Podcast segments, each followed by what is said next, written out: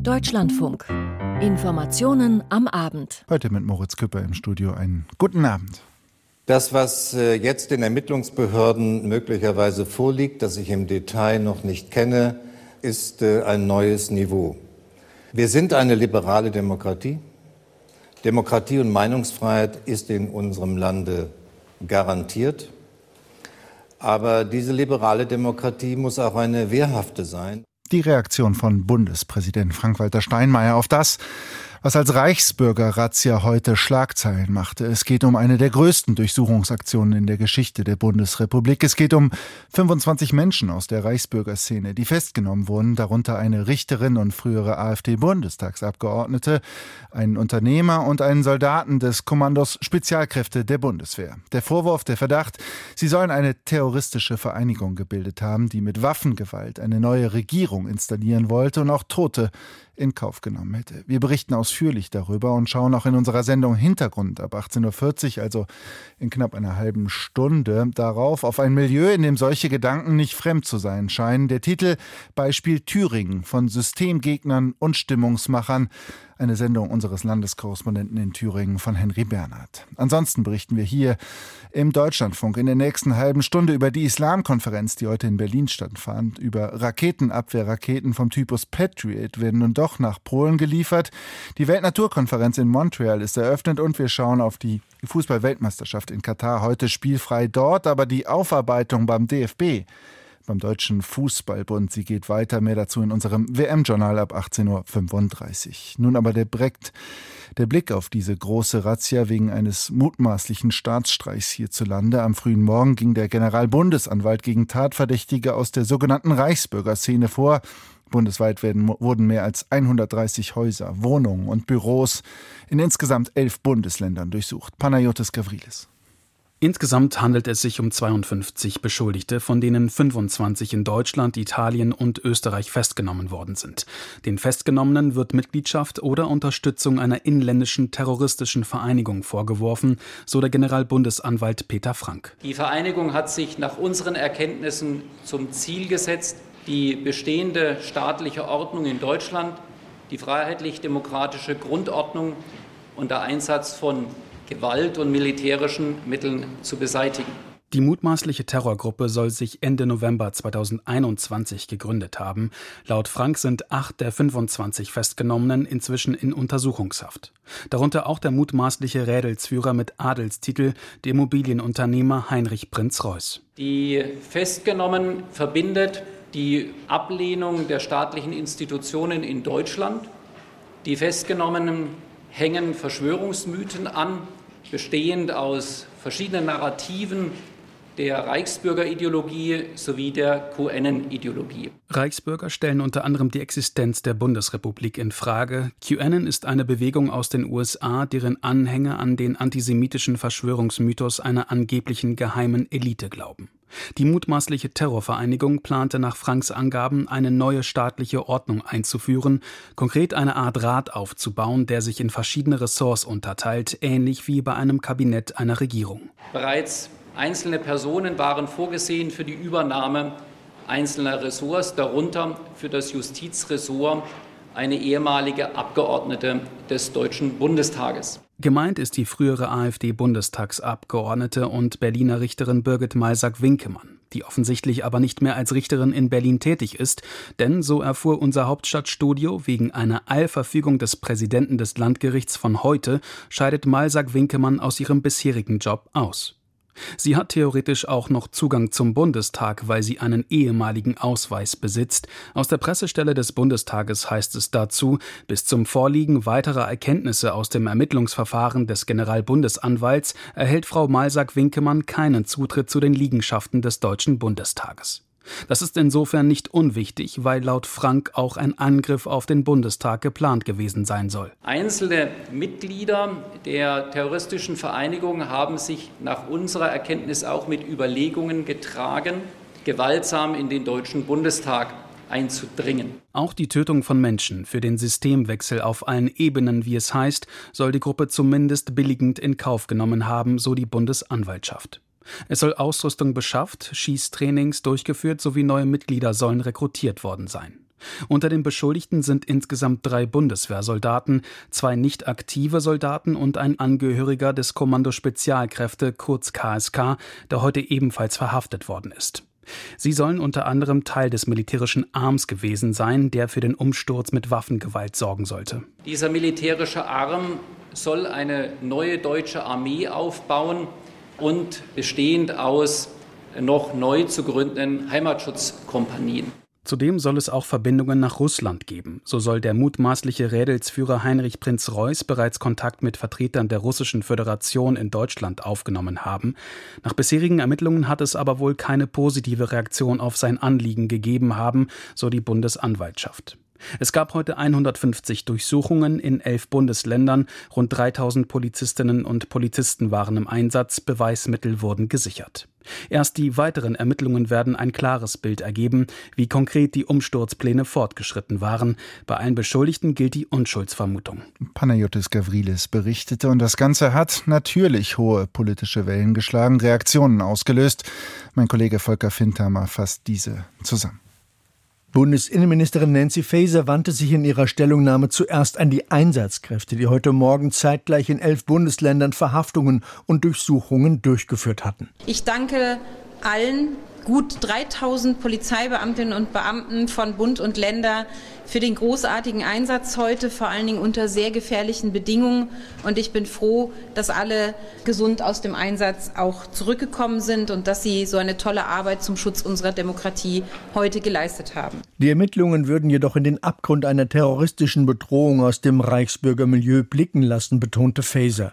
Erst die weiteren Erkenntnisse würden ein genaues Bild über die Planung der Gruppierung für einen Umsturz in Deutschland ergeben militante Reichsbürger verbindet der Hass auf die Demokratie, auf unseren Staat und auf Menschen, die für unser Gemeinwesen eintreten.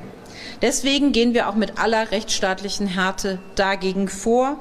Diese harte Gangart werden wir fortsetzen, denn es geht um den Schutz unserer Demokratie. Regierungssprecher Steffen Hebestreit erklärte, dass Bundeskanzler Olaf Scholz bereits beim Regierungsantritt vor einem Jahr den Rechtsextremismus als die größte Bedrohung für die Demokratie in Deutschland angesprochen habe. Und nach allem, was wir bisher wissen von den Planungen der Verhafteten, zeigt es, wie bitter wahr diese Einschätzung wohl ist.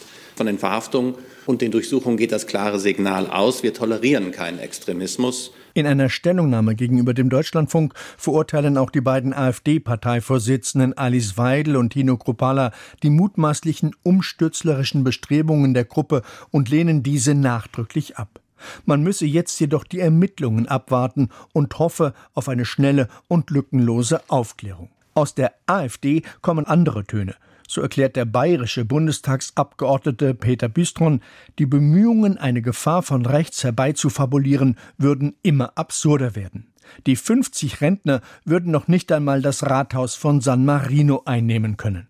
Georg Mayer, der sozialdemokratische Innenminister von Thüringen, ist jedoch weit davon entfernt, diese Entwicklungen als belanglose Randerscheinung abzutun. Es ist auch gerade in jüngster Zeit noch mal problematischer geworden. Die Anzahl der Reichsbürger ist gewachsen. In Thüringen sind es mehrere hundert. Problematisch ist vor allen Dingen, dass es eine weitere Vernetzung hinaus gegeben hat in den Bereich der Querdenkenszene, also der Corona-Leugner, aber auch in den Bereich anderer rechtsextremistischer Gruppen und in den Bereich der AfD hinein. So Meyer gegenüber dem Sender Phoenix.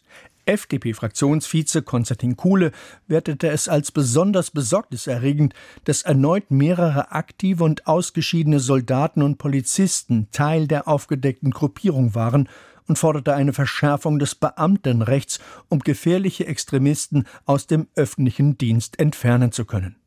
Zu den mutmaßlichen Extremisten gehört auch ein Angehöriger des Kommandos Spezialkräfte der Bundeswehr. Ein Zusammenhang mit zurückliegenden Fällen in der Spezialeinheit sei bislang jedoch nicht bekannt, betonte ein Sprecher des Verteidigungsministeriums. Der Bericht von Volker Fintermer und wir wollen das Ganze noch ein wenig einordnen. Zugeschaltet ist mir nun unser Sicherheitskorrespondent Markus Pindor in Berlin. Mutmaßlich ein Staatsstreich war da geplant. Wir haben es gehört, auch in den Reaktionen eine bundesweite Razzia. Wie groß war die Gefahr? Also die tatsächliche Gefahr eines Staatsstreiches äh, scheint sehr, sehr weit entfernt gewesen zu sein. Die Verschwörer, die selbsternannten, sind äh, kaum dazu gekommen, selber die Planungen bis zur Ausführungsreife vorzuziehen. Und äh, Sicherheitsexperten wiesen auch schon darauf hin, dass es nicht möglich sei, mit 50 Personen einen Staatsstreich, einen tatsächlichen Staatsstreich durchzuführen. Das Problem ist, dass sich diese Gruppe überhaupt erst bilden konnte, dass äh, man feststellt, dass die Reichsbürger eben nicht nur ein Milieu mit kruden Ansichten ist, äh, die äh, tatsächlich irgendwelchen Verschwörungstheorien hinterherlaufen, sondern dass sie tatsächlich auch gewaltbereit sind. Das scheint mir eine wichtige Aussage zu sein. Und äh, dass man tatsächlich da eine Ex-AfD-Bundestagsabgeordnete wiederfindet, die heute noch als Richterin oder bis heute als Richterin gearbeitet hat, das ist wirklich erschreckend und äh, tatsächlich äh, beunruhigend. Sie haben es schon erwähnt, aber wie gefährlich ist diese Szene? Wer ist diese Szene Reichsbürger und wie groß ist das Ganze? Was kann man dazu sagen? Also die Reichsbürger sind eine Szene, die man nicht komplett überblicken kann, aber die nach Schätzung im fünfstelligen unteren fünfstelligen Bereich liegt an Personen, die sich dem zugehörig führen. Sie lehnen die Existenz der Bundesrepublik Deutschland als äh, Rechtskonstrukt äh, von vornherein ab und sagen, nein, es müsse ein neuer Friedensvertrag verhandelt werden. Der soll mit Hilfe Russlands verhandelt werden, äh, mit den äh, Alliierten des Zweiten Weltkrieges. Also da sieht man, das ist ein sehr, sehr krudes, zusammengeflicktes Weltbild und es wird wohl auch noch ergänzt, jetzt mehr und mehr durch andere Verschwörungsideologien wie zum Beispiel QAnon, was ja auch eine sehr, sehr weit gefasste und äh, ich sag mal diverse Verschwörungstheorie ist. Was steckt da dahinter?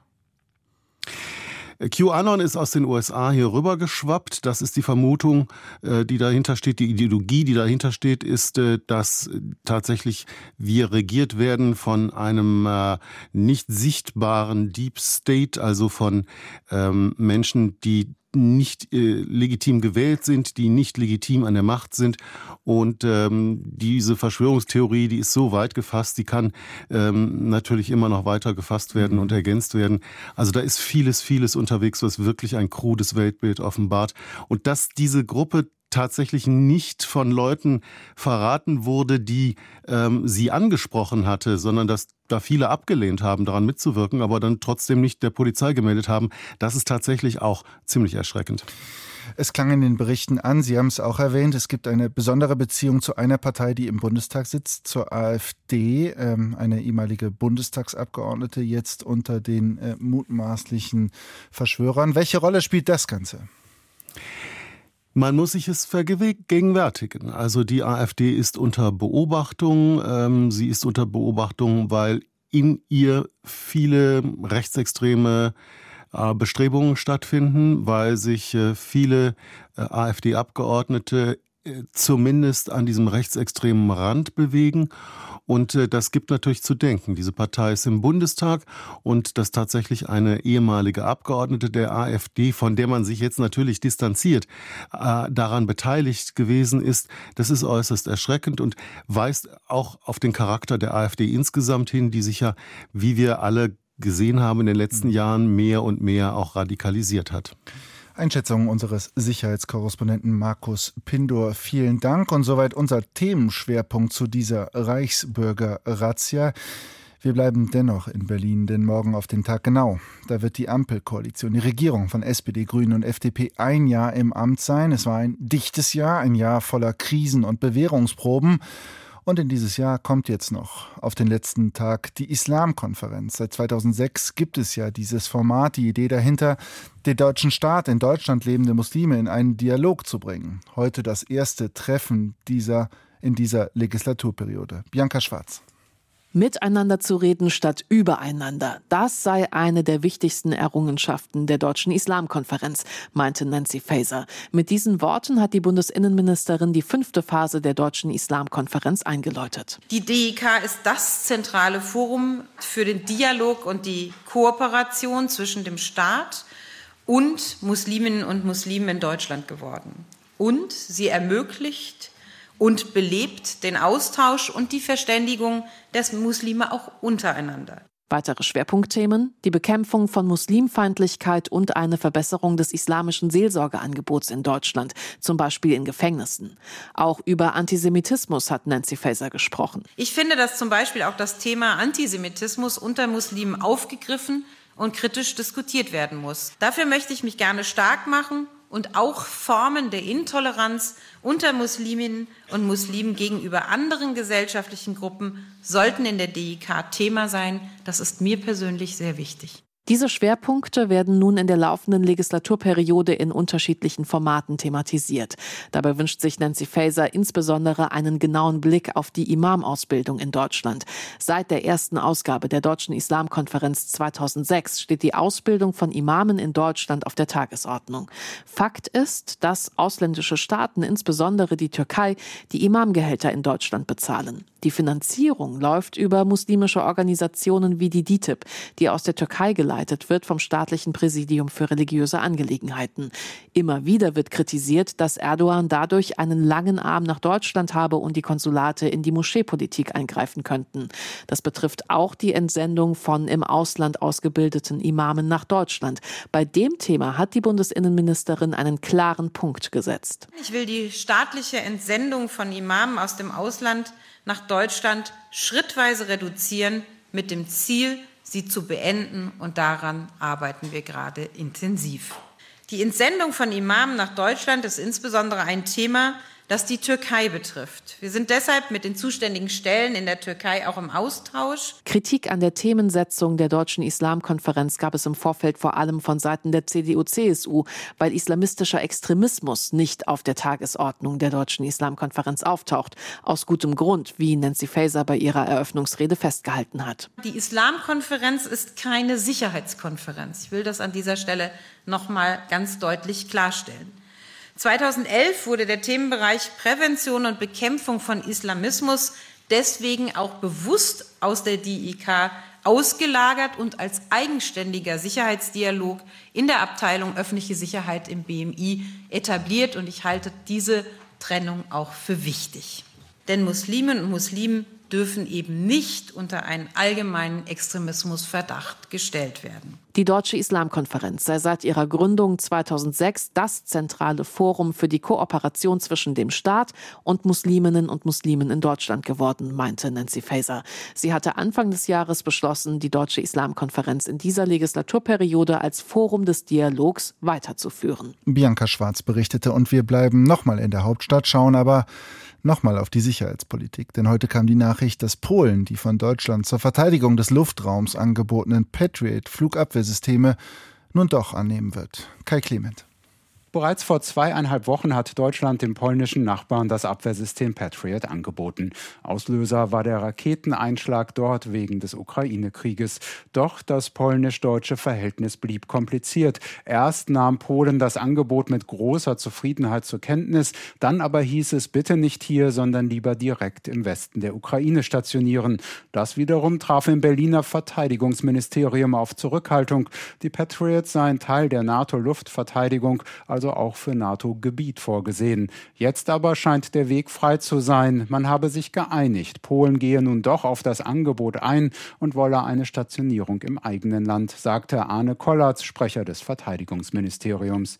Details solle ein Erkundungsteam klären. Es gehe um die Führungs- und Kommunikationsstruktur und den genauen Einsatzort. Grundsätzlich sei es möglich, das Ganze unter polnische Hoheit zu stellen. Die Patriots müssten aber in die Gesamtplanung der NATO integriert bleiben bleiben, so Kollatz weiter.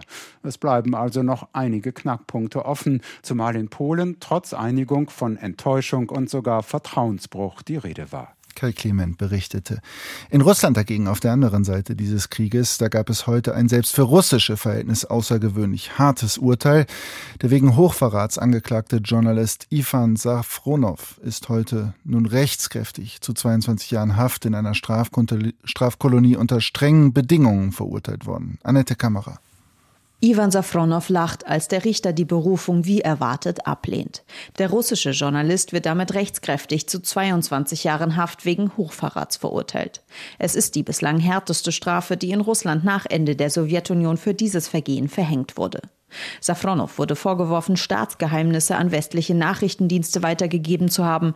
Der russische Journalist hielt dagegen, die von ihm veröffentlichten Informationen seien öffentlich zugänglich gewesen. Beweise für das Gegenteil hätte die Staatsanwaltschaft bis zuletzt nicht vorlegen können. Safronow recherchierte die vergangenen zehn Jahre zu Zwischenfällen beim russischen Militär und umstrittenen Rüstungsdeals. Bevor er im Sommer 2020 festgenommen wurde, war er als Chefberater für die russische Raumfahrtbehörde Roskosmos tätig. Doch auch dort hätte er keinen Zugang zu Staatsgeheimnissen gehabt, erklärte sein ehemaliger Arbeitgeber. Safronow wird nun in eine Strafkolonie mit besonders strengen Bedingungen verlegt. Nach der Ablehnung seines Berufungsverfahrens verkündete der Journalist, dass alles eines Tages enden werde. Hoffentlich, so der 32-Jährige, nicht erst in 20 Jahren. Und wenn doch, dann sei es das Gewissen wert gewesen. Annette Kammerer berichtete aus Moskau und gerade eben kam die Meldung, dass die EU-Kommission, das EU-Kommissionspräsidentin Ursula von der Leyen den Mitgliedstaaten nun weitere Sanktionen gegen Russland vorgeschlagen hat. Gegen die russische Armee sowie drei weitere russische Banken soll es gehen. Es wäre das insgesamt neunte Sanktionspaket der EU. Wir schauen nach Montreal, wo die 15. UN-Biodiversitätskonferenz nun gestartet ist. Delegierte aus fast 200 Ländern wollen eine globale Vereinbarung erreichen, um den Artensterben bis 2020 wirksam Einhalt zu gebieten. Jule Reimer. Existenziell nie gekanntes Ausmaß sogar von Selbstmord war die Rede. Zum Auftakt der Weltnaturkonferenz fielen in Montreal harte Worte, auch von UN-Generalsekretär Antonio Guterres. Ecosystems Ökosysteme sind zum Spielball des Profits geworden. Mit unserem grenzenlosen Appetit auf ungebremstes und ungleiches Wirtschaftswachstum ist die Menschheit zu einer Massenvernichtungswaffe geworden. Wir behandeln die Natur wie eine Toilette und letztendlich begehen wir eine Art indirekten Selbstmord. Die Weltgemeinschaft habe das Ziel versäumt, global den Verlust an Tieren, Pflanzen und Ökosystemen abzubremsen. Der Bericht des Weltbiodiversitätsrats von 2019 zeige einen krisengeschüttelten Planeten, stellte Elisabeth Memrema fest, die Chefin der UN-Biodiversitätskonvention. Und die Wissenschaftler haben uns darauf hingewiesen, dass dies unsere letzte Chance zum Handeln ist. Sonst wird es unglücklich enden. Wir haben nämlich keinen Planeten B, auf den wir ausweichen können. Oder ein einen, auf dem wir mit unseren künftigen Generationen und ihren Kindern leben könnten. Es geht in Montreal in den nächsten zwei Wochen um nicht weniger als um einen Vertrag zum Schutz der Natur, englisch Global Biodiversity Framework, und zwar weltweit. Es brauche starke Vereinbarungen, denn der ökologische Fußabdruck durch Konsum und Produktion müsse halbiert werden, die Art der Produktion müsse sich grundlegend ändern, fordert Guido Braukoven von der Umweltorganisation WWF. We believe that parties need to commit to halving the footprint of production and consumption underpinned by very ambitious targets to transform the productive sectors that drive biodiversity loss. Das gelte besonders für die Produktion von Nahrung und unserer Art, uns zu ernähren. 70 Prozent des Biodiversitätsverlusts sei darauf zurückzuführen. Agriculture is responsible for 70 percent of biodiversity loss. And we need to see a strong and ambitious targets to transform agriculture and food systems. Neben der Intensivlandwirtschaft setzen vor allem auch Bergbau, die Versiegelung von Böden durch Siedlungsbau und Infrastruktur, die Übernutzung durch Rodungen, Überfischung, Umweltverschmutzung und Klimaerwärmung den Ökosystemen und damit den Arten, die darin leben, zu. So weiter zu wirtschaften könnten wir uns nicht leisten, weil wir von funktionierenden Ökosystemen extrem abhängig seien, warnte Inga Andersson, die das UN-Umweltprogramm UNEP leitet. Der Verlust und die Verschlechterung der biologischen Vielfalt ist mit Kosten verbunden, die wir nicht nur in Dollar messen dürfen, sondern auch in Existenzen, Hunger, Krankheiten, Verwundbarkeit, Wohlbefinden und Todesfällen. Insgesamt 20.000 Teilnehmer und Minister aus über 100 Ländern werden bei der Konferenz dabei sein. In allen Dokumenten wird auf die Bedeutung einer intakten Natur für den Kampf gegen die Klimaerwärmung hingewiesen. Doch noch ist der Textentwurf für ein Weltnaturabkommen gespickt mit Klammern und Anmerkungen. Es geht um Pflichten für alle und Unterstützung für ärmere Länder, um wirtschaftliche Interessen.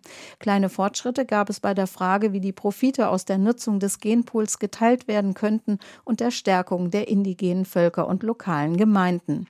Aber noch sind viel zu viele Details offen. Braukoven mahnte weniger Worte, mehr Ehrgeiz, mehr Tempo an. Essentially what we need to see is fewer words but more ambition and more urgency. Der Beitrag meiner Kollegin Jule Reimer aus Montreal und wir bleiben in Nordamerika, schauen aber auf die USA, genauer gesagt auf Georgia, denn dort in dem US-Bundesstaat gab es nun eine Stichwahl um den Senatssitz und durch die Wiederwahl des demokratischen Amtsinhabers Raphael Warnock haben die Demokraten von US-Präsident Joe Biden nun eine Mehrheit von 51 zu 49 Sitzen im Senat. Das erleichtert dessen Arbeit enorm, berichtet Claudia Sache aus den USA. The people have spoken. Der Wahlsieg von Raphael Warnock bei der Stichwahl in Georgia ist nicht nur eine Bestätigung für die Politik von Präsident Biden, sondern er verschafft den Demokraten auch deutlich mehr Handlungsspielraum im Senat.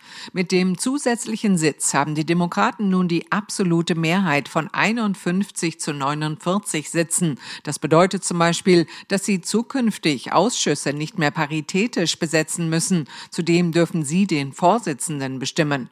Das macht es wesentlich einfacher, wichtige Personalien wie etwa Bundesrichter, Botschafter oder Kabinettsmitglieder zu bestätigen.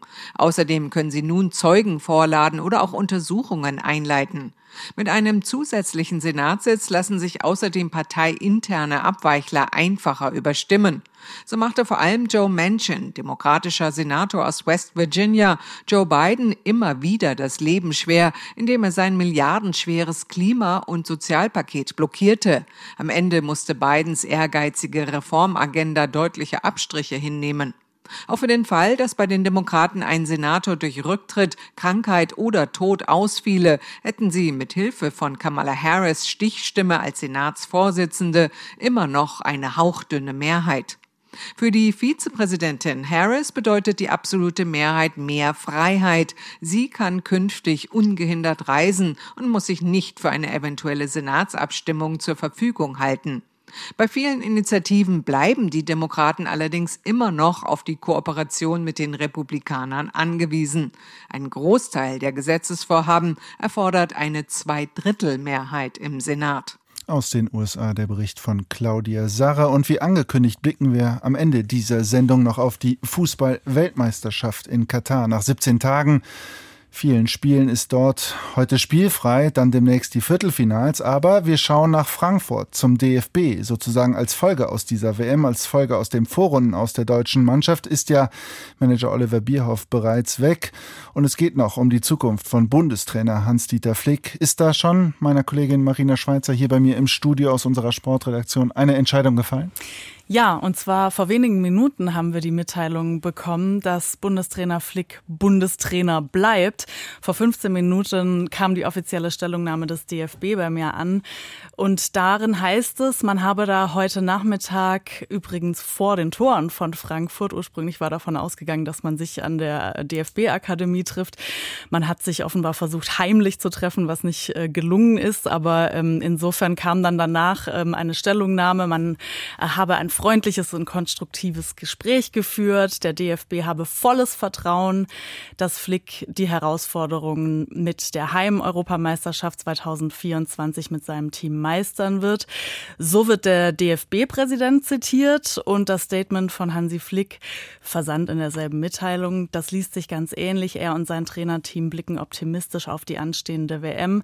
Man werde Lehren aus der verpassten Chance in Katar ziehen und dann vielleicht der entscheidende folgende Satz von ihm. Er habe Vertrauen in den heute verabredeten gemeinsamen Weg mit dem DFB-Präsidenten und seinem Vize Hans-Joachim Watzke war ja auch dabei, den viele als Boss von Bundesligist BVB in Dortmund kennen. Der Bundestrainer Hansi Flick, also er bleibt. Ein Posten ist dennoch neu zu besetzen, der von DFB-Geschäftsführer Oliver Bierhoff. Zeichnet sich da bereits eine Nachfolge ab? Also, was man auch in der Mitteilung des DFB lesen kann, dass man über die Nachfolge von Oliver Bierhoff heute auch gesprochen habe. Und ähm, erst einmal werde man da innerhalb des Deutschen Fußballbunds über die Struktur des Aufgabenbereichs beraten, bevor man dann eine konkrete Personalentscheidung fällt. Es gibt diese Woche noch wichtige Gremiensitzungen im DFB ähm, mit den Landesverbänden, dem Präsidium und dem Vorstand. Eventuell fällt dann eine Entscheidung. Ja, die Personen, die da so genannt werden, Matthias Sammer, Freddy Bobic auch heute, der im Prinzip gesagt hat, ja, er bewirbt sich jetzt gerade nicht äh, um so ein Amt. Also er ist ja momentan bei Hertha BSC auch bei einem Bundesligisten in Verantwortung und er hat im Prinzip äh, irgendwie offen gelassen, aber irgendwie auch gesagt, ja, natürlich sind solche Aufgaben immer ganz interessant und ähm, ich denke mal, da müssen wir noch ein bisschen warten, bis wir tatsächlich wissen, wer es wird.